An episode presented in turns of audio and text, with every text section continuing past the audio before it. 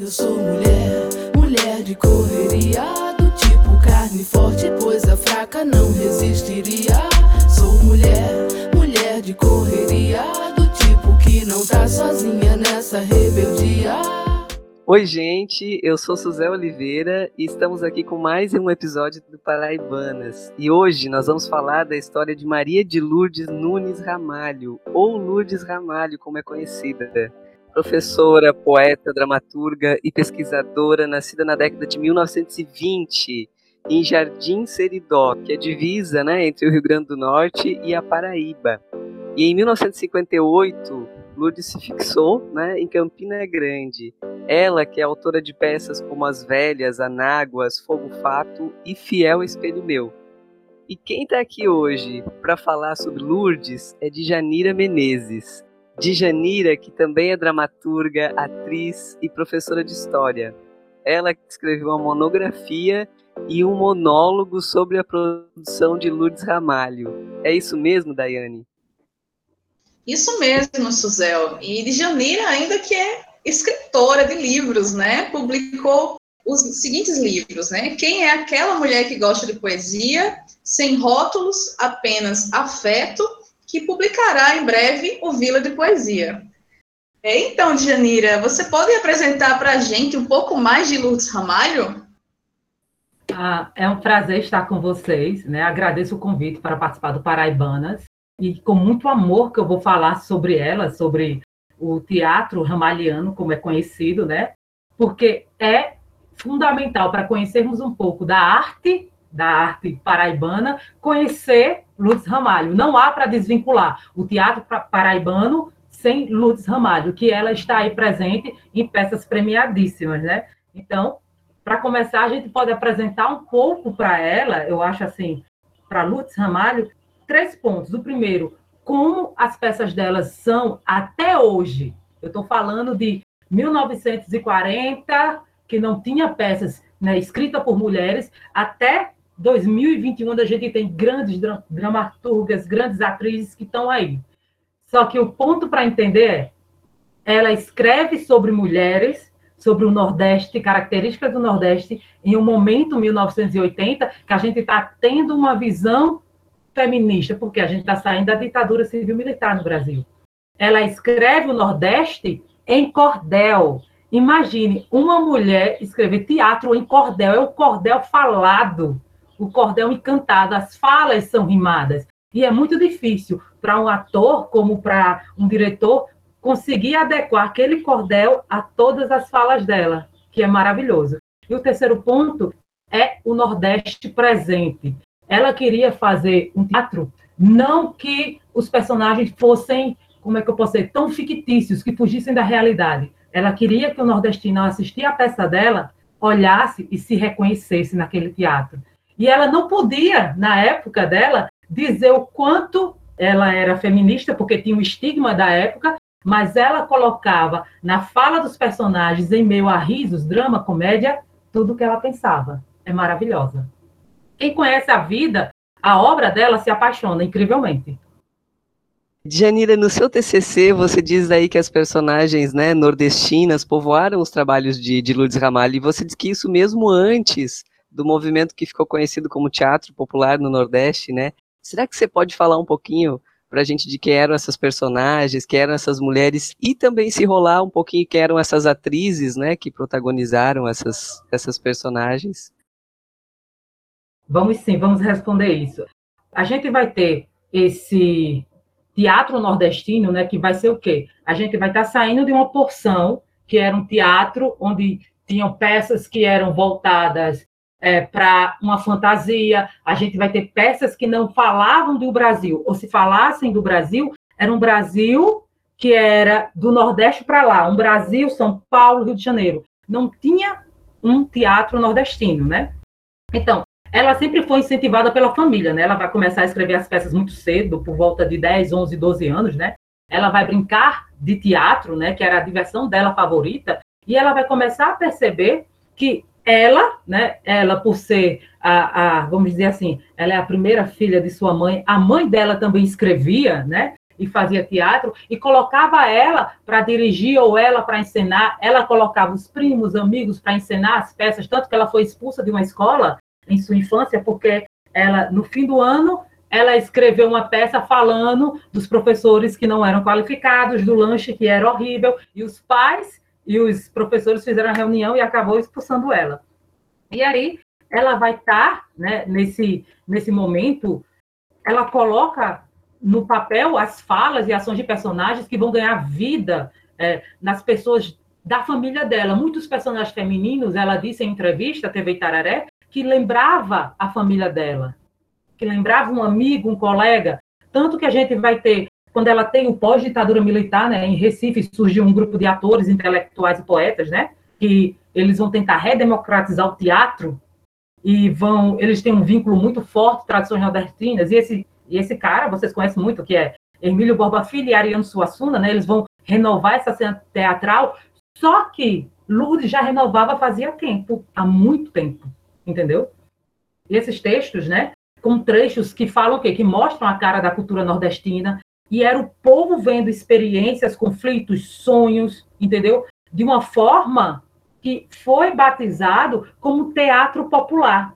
E aí Lourdes Ramalho, né, ela teve uma pegada muito forte em colocar mulheres. Se vocês lerem ou as peças ou os livros, você vai prestar atenção que no Fogo Fato, por exemplo, Maria Augusta, ela é uma mulher que manda em mais de 100 homens, mas ela não aparece. Só o que aparece é a voz de alguém falando.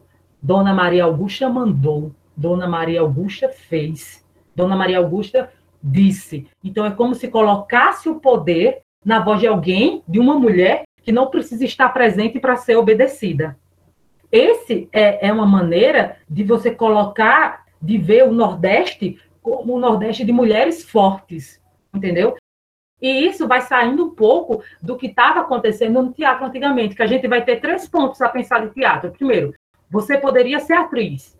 Até a gente vai pegar a partir de 1940, você poderia ser atriz de teatro até 1980, com o finalzinho que a gente vai ter, desse teatro mais arcaico, onde você podia ser atriz, mulheres podiam escrever, mas vinha com um termo pejorativo que lembrava a prostituição, uma atriz. Depois, ela vai ter o quê? A mulher, para fazer teatro, para escrever peças, ela tinha que assinar o nome de alguém. Tanto que quando Lourdes Ramalho, um adendo, né? É, quando ela se casou, que ela veio para Campina Grande, o marido dela, que era juiz, fez: Eu não quero que você seja atriz. Não fica legal, não fica bom para a sociedade. Mas escrever suas peças você pode. E ela disse, né? Eu aceitei aquilo porque eu gostava mais de escrever do que atuar. E isso é bem interessante, essa linha feminina que ela faz. Ela podia ir contra o marido, ela disse eu podia, mas eu gostava muito de escrever. Então eu continuei fazendo aquilo que eu amava, né? Do lado da pessoa que estava comigo, que eu amava também. Então ela conseguiu unir, né? Então o Nordeste vai servir de base para outros grupos teatrais, né? E o nome mais destacado aqui que a gente tem nesse Nordeste é o quê? É Luz Ramalho. E ela vai fundar um grupo muito bom. Ela vai fundar um grupo muito bonito em Campina Grande, quando ela volta né, da ditadura civil-militar, ela volta no pós-ditadura, e ela funda em Campina Grande, junto com a UFPB, um grupo de alunos, os próprios alunos dela, faziam as peças, ensinavam. E ela, né, licenciada, professora, ela deu aula tanto na Escola da Prata como no, no colégio normal, no Colégio das Damas, e lá ela tinha toda a liberdade de fazer as peças como queria, como quisesse, sem nenhum problema. E isso foi o que levou ela a escrever mais, a fazer né, mais peças naquela escola, não só para a escola, mas todo o grupo, e também a incentivar alunas a atuar. E isso já era um quebra, né? Que a mulher só começa a escrever, escrever peças mesmo, quando a gente tem uma, um ponto bem interessante, que é lá no, a gente pode dizer assim, no ano de 1984, 82, 84, que a gente vai ter, quando a mulher começa a escrever e assinar, tanto que na época dos jornais, dos três, né, dos três gritos que a gente pode pensar assim, do teatro, quando a gente tem essa, mesmo na ditadura militar, a gente vai ter só três nomes que foi colocado, né, Consuelo de Castro, Isabel Câmara, né, é, Leila Assunção, que são colocados como grandes teatrólogas, né, pessoas que escreviam teatro. Depois, esses nomes, é, durante a ditadura militar, foram esquecidos e vão voltar em 1982 com um patamar gigante de mulheres que escrevem, mulheres que atuam.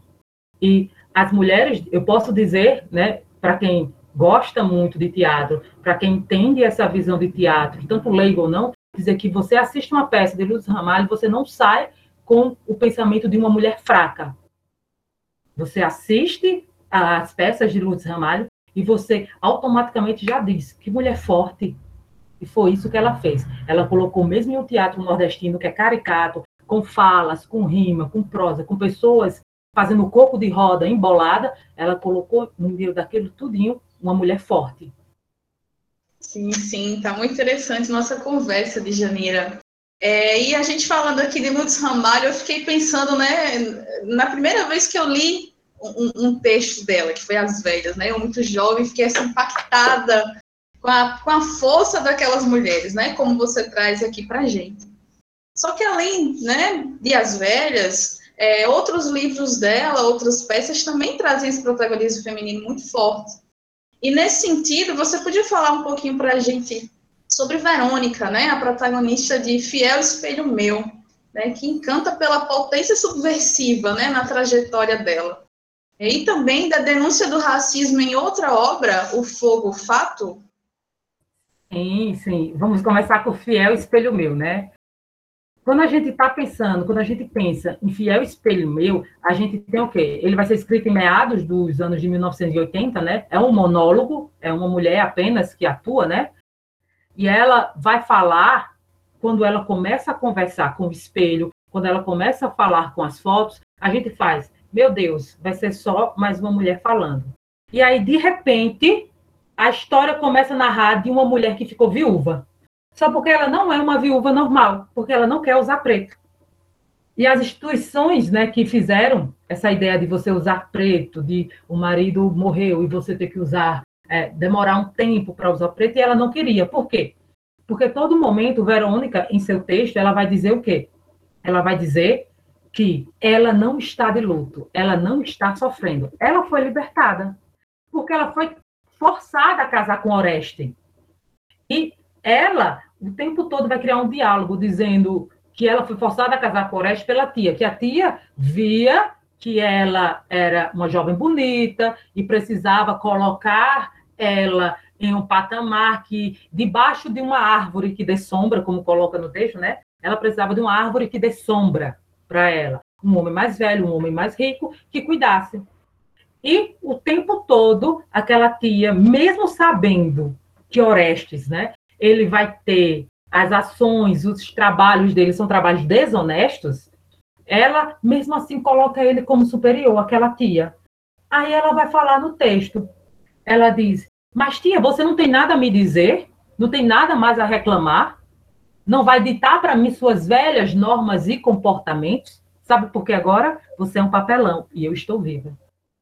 E ela vai continuando o texto olhando para a foto, que são duas fotos que ficam em uma escrivaninha, e ela diz: E você? Você não é o dono de tudo, dono do mundo? Tudo eu tinha que pedir autorização a você? Para mim comer, eu precisava primeiro esperar você colocar a primeira garfada na boca, entendeu? Ela viveu muito tempo em subversão. Ela passou muito tempo com uma subversão que ela sentia e não conseguia externar. Quando a tia morre primeiro e depois o marido, ela faz agora não tem nada que me segure, agora eu vou ser feliz. E o primeiro ponto para ela fazer essa felicidade dela completa é não usar preto. Ela disse que ela não vai ser hipócrita usar preto se ela não está de luto. Ela está feliz. Ela está bem. E ela começa a pensar em tudo que aqueles algozes que o texto coloca, algozes, tinham feito para ela, que ela tinha se tornado né, uma mulher bela, recatada do lar, respeitada socialmente, mas agora ela não aceitaria mais que ninguém dissesse o que fazer, o que vestir, aonde ir. E ela não vai usar o luto, as roupas pretas, né, em Vejo o marido da tia, porque ela não estava sentindo dor alguma. Aí imagina, em 1980, uma mulher fica viúva, rica, nova, é colocado, Luz Ramalho coloca esse ponto bem, é, bem interessante, né? coloca uma mulher fazendo a sua maquiagem, se arrumando, né, para diante de um espelho, falando com foto do finado marido e da finada tia e dizendo, acusando eles de ter privado a liberdade dela. E ela vai o tempo todo começando a se despir 1980 no teatro, imagina mostrando as canelas.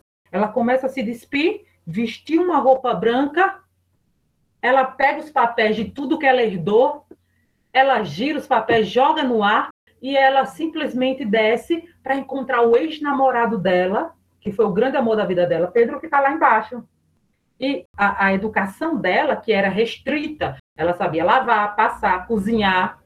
Ela disse: nenhuma dessa educação que eu tive conseguiu poldar as minhas asas de mulher livre. E é isso que ela vai. Tanto que agora ela simplesmente desce as escadas em uma bela aparição e vai encontrar com Pedro. Isso o quê?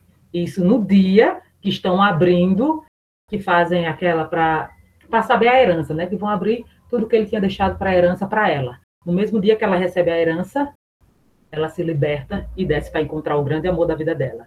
Sem peso na culpa, sem consciência e não se importando com ninguém que está lá.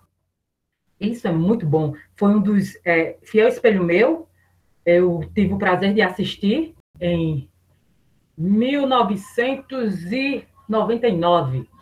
A escola onde eu estudava, ela me convidou para ir, todos os alunos foram para assistir o festival de teatro em, em Campina Grande, e lá foi onde eu vi a primeira vez o esse Fiel Espelho Meu, e eu me encantei, me encantei maravilhoso.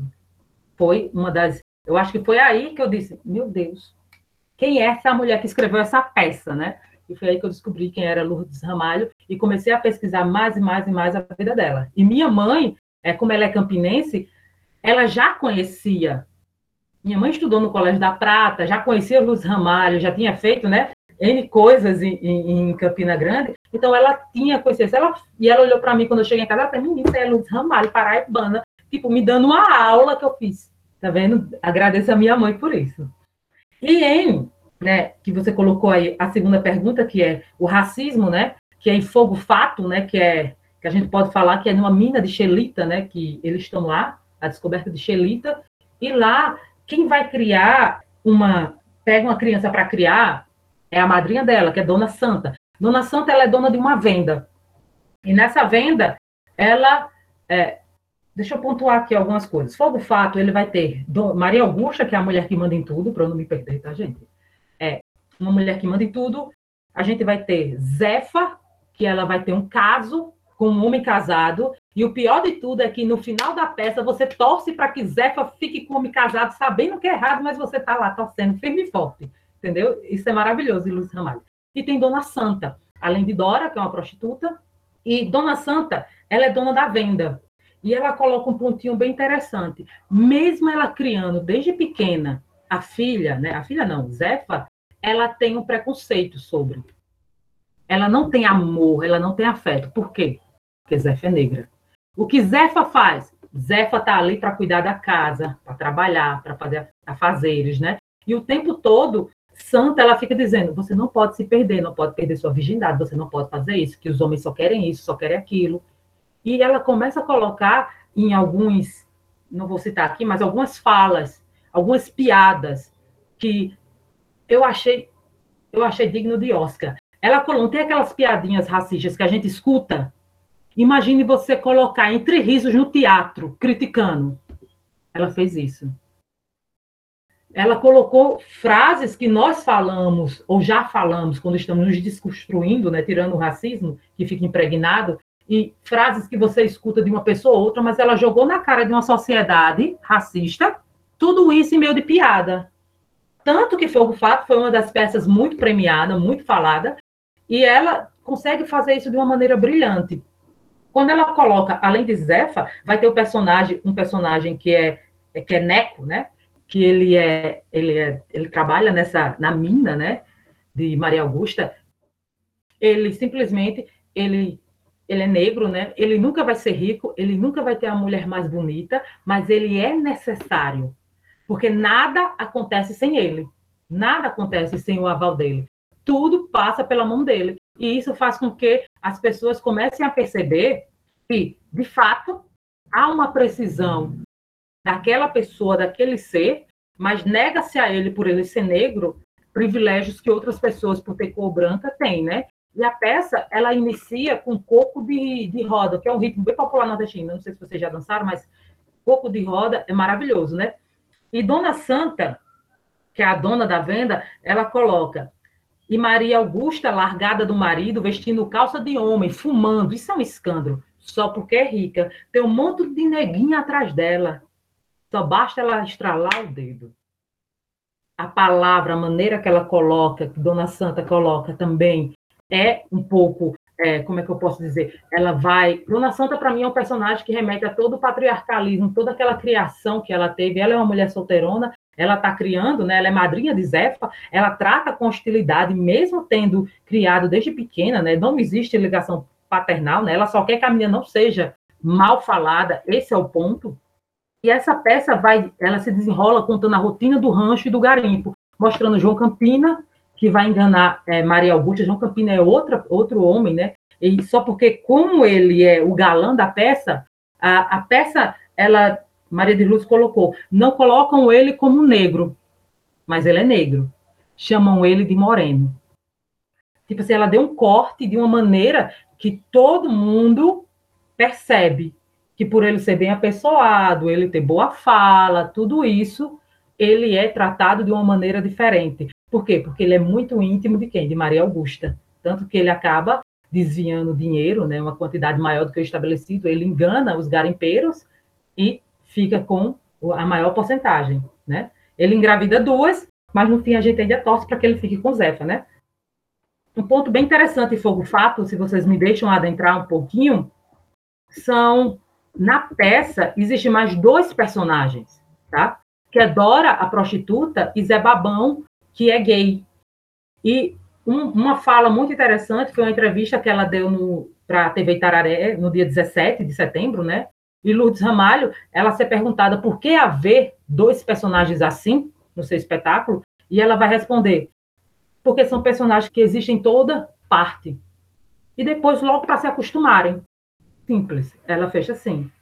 Ela simplesmente coloca os personagens que existem em toda parte. Ela está fazendo um reflexo da sociedade em seu teatro nordestino.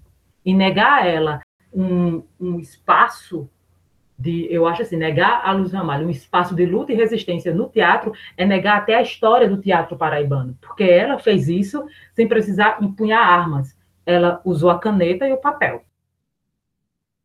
Maravilha, Dígia. A gente está aqui, né, assim, estou aqui ouvindo, encantada com essa potência, né, de subversão de Lourdes Ramalho, né, essa figura do, do teatro paraibano, e que talvez né, a gente conheça pouco. Eu mesma conheci através da tua pesquisa, do teu trabalho, né? Traz coisas assim, tá, parece que está muito conectada com a década dela, né? Com os movimentos sociais. E Dija, você falou pra gente, né? Vou burlar aqui um pouquinho o protocolo, o roteiro, mas assim, porque você foi falando dessas personagens, né? Dessas mulheres é, nordestinas que, que Lourdes retrata, e aí você falou da mãe dela, que a mãe dela também foi, né, foi atriz ou escreveu. Isso mesmo. E foi é. a mãe dela, que você sabe. Como a gente fala muito de, de, Como é que eu posso dizer? Quando a gente fala muito de Lourdes Ramalho, a gente esquece que ela vem de uma família que são de artistas, que são cordelistas, que são que que ela vai ter uma como é que eu, ela o pai dela, José Nunes de Figueiredo, né, e, e a mãe dela, que é Ana Medeiros Brito, que depois, quando se casa, se torna Ana Brito de Figueiredo, né?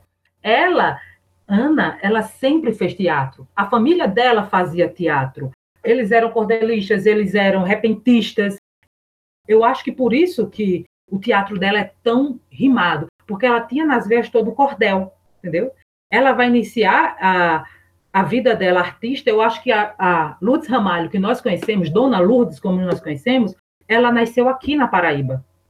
Porque ela foi poldada quando casou-se, mas foi resgatada aqui na Paraíba quando ela começou a escrever, né?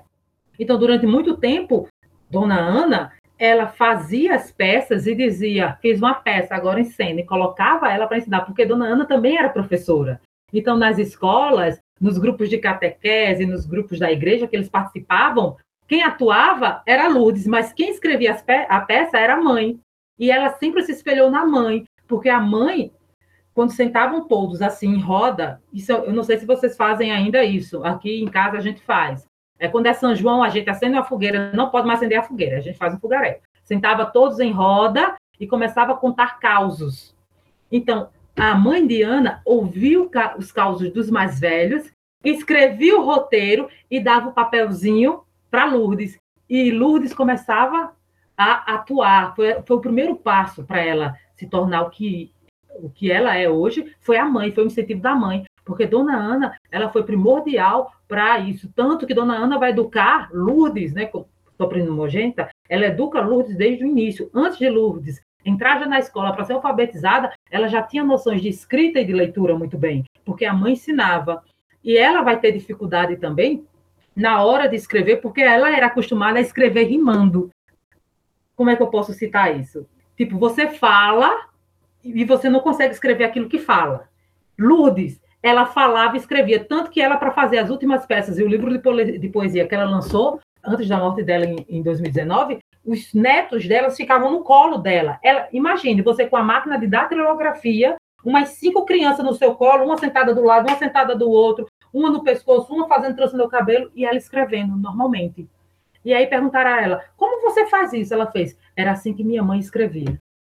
É esse poder. E quando ela começou, quando ela, em uma das entrevistas que ela deu, ela disse: minha mãe, ela me disse assim: você pode ser atriz ou escritora, mas vai chegar um momento que você vai escolher o que você mais gosta. Por isso que ela não brigou com o marido, entendeu? Quando ele disse: Olha, atriz não é muito bem falado ser atriz, não, mas você pode escrever, porque ela sempre gostou mais de escrever. E ela disse: Esse foi o momento que eu tive que escolher, e eu escolhi aquilo que me deixava mais feliz. Janira, te ouvindo, tá dando uma vontade, né, da gente ler algum trecho de Lourdes? Você sabe algum trecho de cabeça? Você tem algum trecho aí para falar para gente? Um...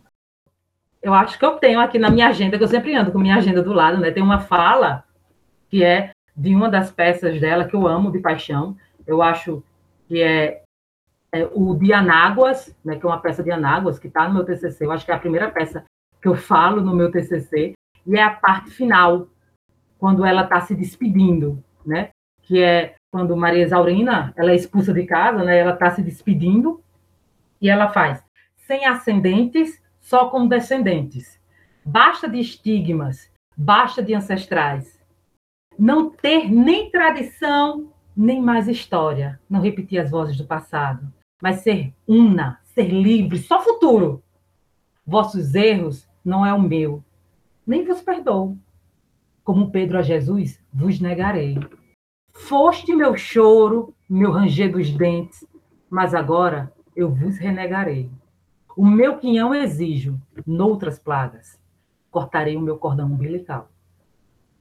Aí ela se despede e vai para casa, vai embora, foge. Grávida, mas volta depois e entrega o filho para a solteirona. É maravilhoso é, esse trecho. Porque ela, nesse trecho, ela se despede da, da família que a expulsou de casa, mas na morte da mãe, né, ela volta e não tem aquele remorso, você não vê aquele remorso materno. Naquele momento ela sabe, é melhor para o meu filho ficar com minha irmã, que vai cuidar dele, vai dar educação, vai fazer tudo e ele vai ter uma casa. Eu não vou ter isso, porque eu vou viver minha liberdade, vou procurar emprego, vou estar no mundo.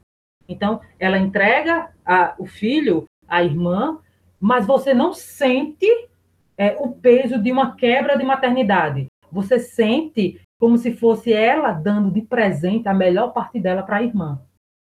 É maravilhoso.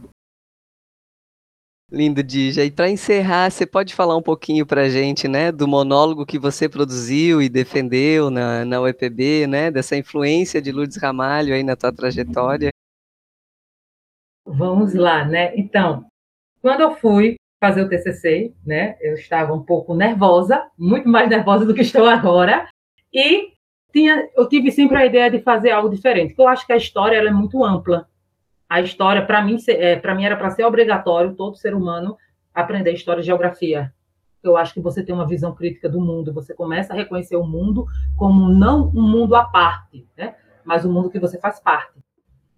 E eu sempre tive vontade de fazer teatro né? Só porque para fazer teatro você tinha que largar tudo e eu não estava ainda em condições de largar tudo e fazer teatro. E fiz o meu TCC, né? Suzel, a professora a doutora Suzel, ela me liga, manda uma mensagem para mim, faz, Janira, lembra do teu TCC que era para junho? Foi para abril. Aí eu estava em março, entendeu? E eu fiz, gente do céu, que coisa maravilhosa, que coisa linda, vamos embora, vamos escrever. E eu já tinha escrito muita coisa, né? E eu estava recordando, e eu tinha pegado numa caixa, que eu, eu não sei vocês, mas eu tenho uma caixa de guardar coisas que me deram de presente, várias coisas. E dentro dessa caixa tinha um papelzinho com um nome que era a grade do curso. Na UEPB, você, quando você é novato, você recebe a grade do curso. E me dão essa grade do curso. E eu tinha tido algumas desavenças, alguns descontroles, ansiedades na universidade. E aí eu peguei esse papelzinho, né? Disse que queria desistir de estudar história, não estava aguentando, porque estava, é, eu não entendia nada, estava me sentindo burra. Eu via tanta gente que era tão assim, eu, meu Deus, não é para mim. E aí eu abri a caixa e tinha o papel, a grade do curso. Eu tenho até hoje esse papel. E esse papel tinha escrito, né? Tinha uma pessoa que foi uma professora maravilhosa da UEPB, que foi uma professora minha que não está mais presente, ela tinha dito: tua área é teatro, mas imagine se todo mundo pudesse ser uma professora que fizesse teatro em sala. Então, tinha a assinatura dela, né, Marisa Taira, e aí eu peguei aquele papel, eu fiz, eu vou fazer teatro. E tinha feito um slide enorme, bem bonitinho. Fiz um slide enorme, né? Suzel pediu, fiz um slide bem bonitinho e disse, ó, oh, gente, vai ser aqui. Só porque eu tenho uma segunda opção. Eu cheguei para a Suzel, fiz. Lutz Ramalho, por ter influência na minha família, né, que minha mãe que me contou a história, por eu gostar de teatro, amar né, as peças dela, e tipo, o meu melhor momento foi quando eu fui para o UFPB, que eu pude apertar a mão dela. Eu não fiz nada, nem foto tirei. Eu apertei a mão de Luz Ramalho e disse: Eu admiro você. Foi tipo assim, para mim foi o ápice. E depois, quando eu fui fazer o TCC, eu entrei em contato por e-mail com ela e por telefone. E ela até disse: Eu quero o TCC, o TCC. E eu enviei prontamente para ela. Assim que terminou, eu enviei o TCC para ela. Então eu disse: Eu vou fazer em teatro. E eu tinha preparado, porque eu disse: Eu vou botar duas opções. Então eu preparei o, a peça em parte e fiz o slide. Para ato do destino, se eu não me engano, a energia acabou. no dia da sala, não estava pegando data show. E muita gente foi lá dizendo, de janeiro e agora eu fiz. Suzé olhou para mim e fez. Você quer? Que Suzé é muito calma, a doutora Suzé é muito calma. Ela fez. Dija, quer fazer em teatro? Tu vai no palquinho e faz. Pronto. E aí eu fui e, no máximo possível, eu fiz o quê? Eu juntei Fiel Espelho Meu, Fogo, Fato e Anáguas. Juntei as três Marias da, da peça e fiz um monólogo que falasse da força da mulher nordestina.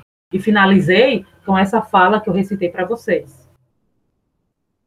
Entendeu? Então esse foi foi diferente, foi pela primeira vez, depois, né, o diretor da época fez. Você gosta muito de se amostrar, foi a primeira vez que teve um, um TCC defendido de teatro na UEPB. Eu fiz, espero que abra portas para que tenham mais e mais pessoas que façam assim, que façam diferente.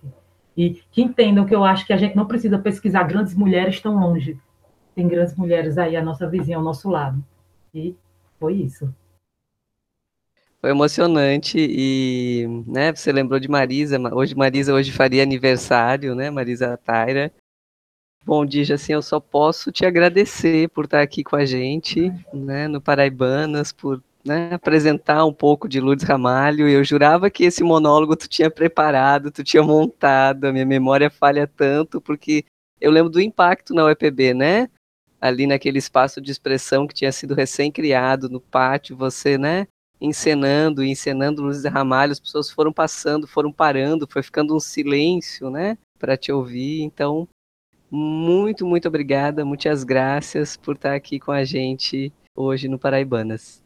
Aí eu que agradeço o convite, eu estava muito nervosa, é, ansiosa também, né, é, porque falar de Luz Ramalho é falar de toda a minha vivência na UEPB, de todas as pessoas. A de Janira que eu era e a de Janira que eu sou hoje, eu agradeço a todos da UEPB, agradeço aos professores, os amigos, os colegas, e a Lourdes Ramalho, que hoje, por exemplo, quando eu faço teatro, quando eu faço uma peça, quando eu peguei as velhas recentemente, né, que a gente vai tentar remontar as velhas, eu, eu automaticamente me veio a honra de ter a conhecido e dizer eu faço parte dessa história também, porque eu tentei estudá-la da melhor maneira possível.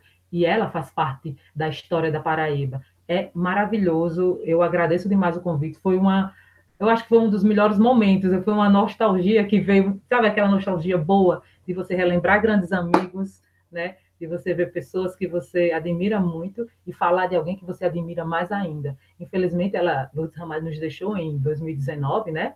Mas deixou um livro de poesia pronto, maravilhoso, né? E muitas e muitas, mais de 100 obras, e ainda tem obras inéditas a ser lançada. Então, imagino o tanto que essa mulher escreveu, o tanto que ela é importante para Paraíba e para o mundo, né? Que obras dela foi para a Espanha e foi para Portugal, premiadíssimas. Obrigada, então, Janira, por essa conversa recheada de literatura e de inspiração. Sábado que vem a gente se encontra com essas mulheres que fazem história, paraibanas.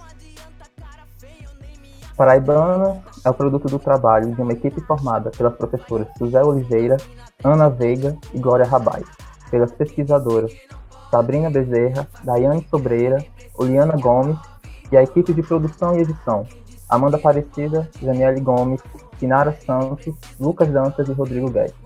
A arte é de Kelly Cristine Cordeiro, vinheta de Milene Carvalho e música de Cinta Liga Crio. Até já já.